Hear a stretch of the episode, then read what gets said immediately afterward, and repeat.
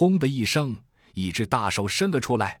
甄小阳心头暗骂：能不能换个套路？每次都这么粗暴，不能有些技术含量吗？心里骂，腿脚却不敢停。他深知一粒将士会的道理，即使母体再没技术含量，也是分分钟捏死自己的主，还是敬而远之为妙。口中招呼一声，瞬间从地上弹起，和两名特种战士一起向外奔逃。临走，还一人拽出一枚手榴弹，撤掉拉环，往回一扔，留给母体一份大礼。轰隆连响中，三人已经冲出房门，向着大楼西北角的洗手间冲去。跑出二十米远，就听身后又是“咚”的一声，刚才躲藏的屋门又被拆掉了。母体低着头的身影又出现在身后不远的楼道中。五秒钟后，三人跑到了洗手间门口。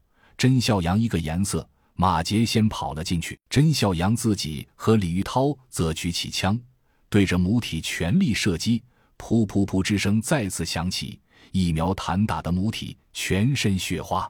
他双手护头，逐渐加速，向着两人猛冲过来。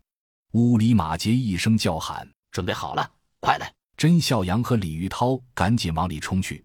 逃生路线很简单，就是一条拴在下水管道上的绳索。两人进去时，马杰人已经在窗外，见两人进来，点点头，出溜了下去。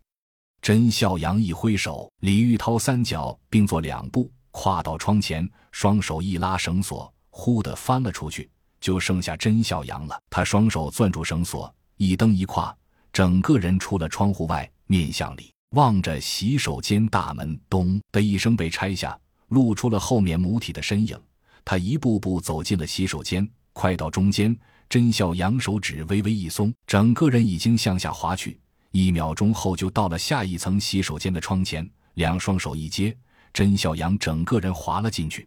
同时按住送话器，喝道：“动手！”喊完，三人就没命的往门口跑去。刚拉开门，隐约听到“铮”的一声轻响，三人连忙一个鱼跃，扑倒在地。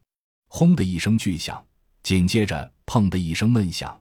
甄小阳不知道发生了什么，抬手打死两只摇晃过来的普通丧尸，按住送话器，急问道：“怎么样？”二姐答道：“有效果，不过不致命。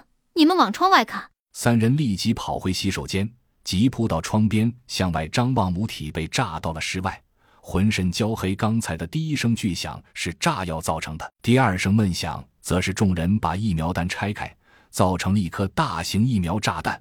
这一家伙炸得母体惨叫连连，浑身冒着黑烟，卡拉一声撞出窗外。